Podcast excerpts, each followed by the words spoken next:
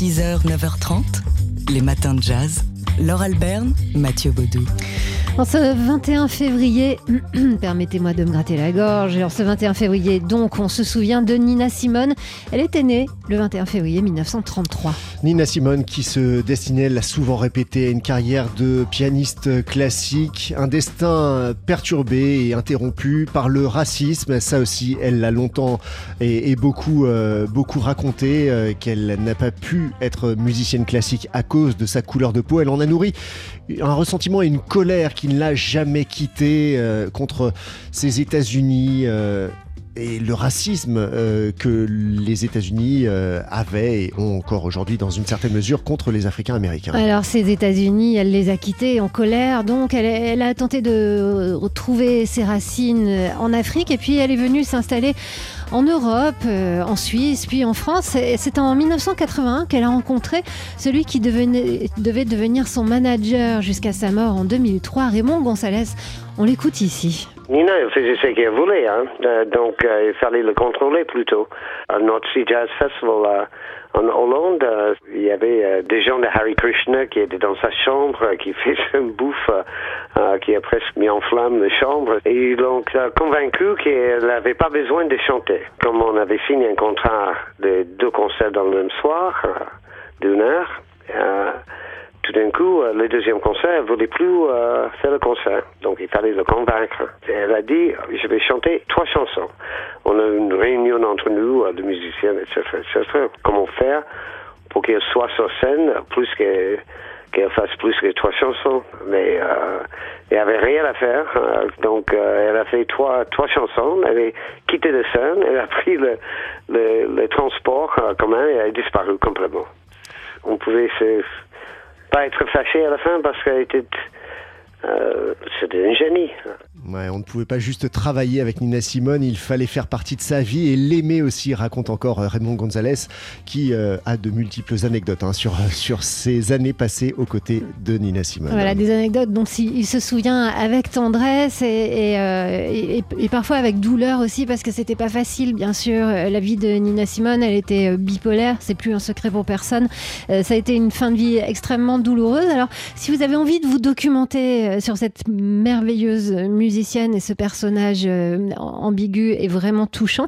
Il y a plein de choses en ce moment. Il y a une pièce de théâtre notamment. Le silence et la peur qui arrive à Ivry dans le Val-de-Marne à, la, fin du mois de février, ainsi qu'au théâtre de la Bastille à Paris. Ce sera au courant du, dans le courant du mois d'avril. On vous conseille ce livre, Nina Simone, Love Me or Leave Me, paru aux éditions Taillandier. Et également un documentaire sur Netflix. Si vous ne l'avez pas vu, euh, jetez-vous dessus. Ça, ça s'appelle What Happened, Miss Simone. 6h, 9h30, les matins de jazz. Laure Alberne, Mathieu Baudou. Ce soir à 19h ainsi que dimanche matin pour la rediffusion, Jamie Cullum recevra sur TSF Jazz le batteur américain Makaya McCraven. Ouais, dans son Jamie Cullum Show, émission hebdomadaire pour la BBC que nous vous diffusons euh, sur TSF Jazz. Et euh, il reçoit Makaya McCraven pour le nouveau projet de ce batteur américain. C'est euh, un remix de l'album, de l'ultime album de Gil Scott Heron, sorti en 2010, I'm New Here. Alors c'est pas la première fois que cet album est remixé. La première fois, c'était le musicien Jamie XX qui s'était euh, attelé à cette affaire en 2011 avec l'album We're New Here. Euh, et euh, cette fois-ci, Makaya McCraven nous invite à nous plonger dans cet univers qui, dans, cette musique qui explore les thèmes de la peur, des racines, de la mort, de la famille. On, écoute Makaya au, micro de Jamie Cullum. First thing was like really wanting to make sure D'abord, il fallait créer quelque chose qui soit en mesure d'honorer le travail de Gil Scott Heron. Euh, bien qu'il ne soit plus parmi nous, on m'a demandé de réinventer quelques-uns de ses titres. Alors évidemment, c'est une grande responsabilité. Il a fallu fournir un réel travail de recherche, parler à des gens qui l'avaient connu, discuter avec euh, certains de mes collaborateurs qui connaissaient très bien son travail. Je voulais avoir une image très précise de cet homme et des sons avec lesquels il aurait pu jouer aujourd'hui.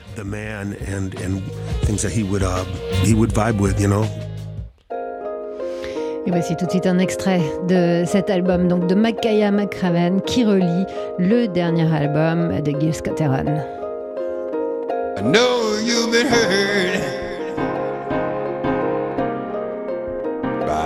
Someone else. I can tell by the way you carry yourself.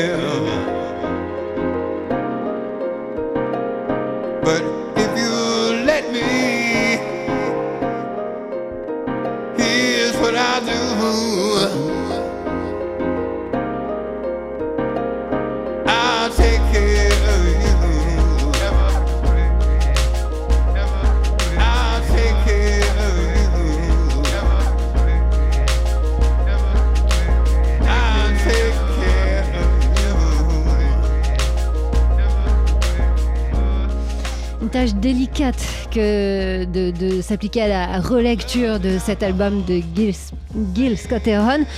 Euh, donc c'est ce que va nous expliquer ce soir euh, sur TSF Jazz et dans le Jamie Cullum Show, le batteur américain Makaya McCraven. C'est à 19h sur TSF Jazz. 6h, 9h30, les matins de jazz. Laure Alberne, Mathieu Baudou.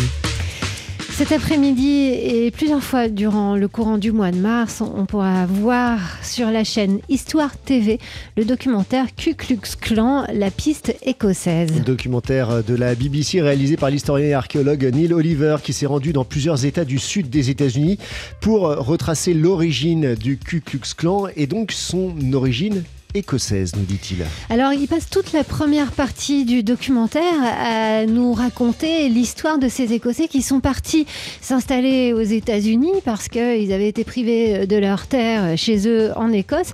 Et arrivés aux États-Unis, eh bien, ils ont euh, recréé d'abord une petite Écosse. Ils se sont installés dans des endroits qui leur rappelaient leur pays.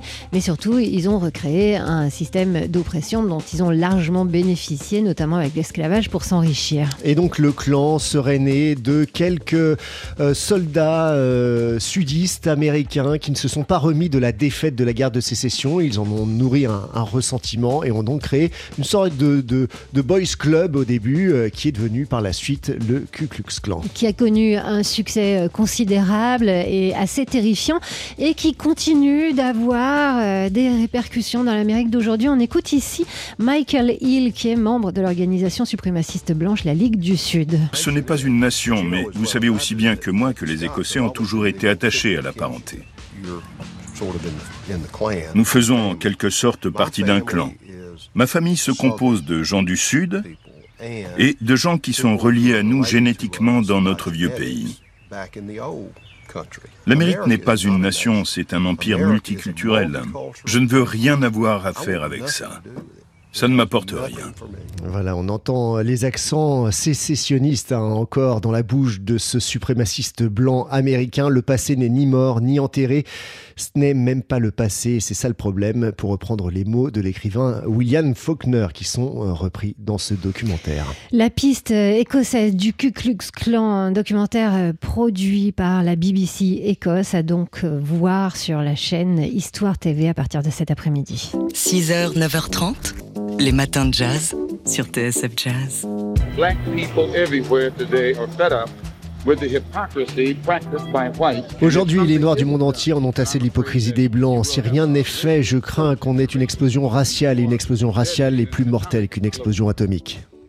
La voix de Malcolm X, assassiné le 21 février 1965, c'était il y a 55 ans. Qui a tué Malcolm X? C'est le titre d'un documentaire diffusé en ce moment sur Netflix et réalisé par l'historien, militant et journaliste d'investigation Abdur Rahman Mohammad, qui revient donc sur cette journée du 21 février 1965, euh, lorsque Malcolm X est abattu de 21 balles. Trois hommes sont condamnés, des membres de Nation of Islam, euh, mouvement des- duquel Malcolm X a, a pris ses distances. Et euh, ces trois hommes n'ont cessé de, de clamer leur, leur innocence hein, depuis leur incarcération. En tout cas, deux d'entre Ouais, eux, voilà, le troisième innocentant euh, de fait les deux premiers. Alors, euh, ce- cette série documentaire a eu un, un tel impact que le procureur du district de Manhattan, Cyrus Vance, a fait appel à l'ONG Innocence Project, dont la vocation est de chercher à innocenter des personnes condamnées à tort pour que l'enquête soit réexaminée. Et ce qui est d'autant plus troublant dans cette série documentaire, donc qui a tué Malcolm X, c'est que Euh, apparemment, euh, l'assassin, en tout cas l'assassin présumé de Malcolm X, euh, vit depuis tranquillement à Newark, dans la banlieue de New York, et n'a jamais été interrogé par la police. Alors, euh, ben, si vous avez le courage, si vous avez envie d'en savoir davantage, il y a six épisodes hein, pour cette série documentaire à voir sur Netflix et dont on parle à l'occasion euh, du 55e anniversaire de l'assassinat de Malcolm X.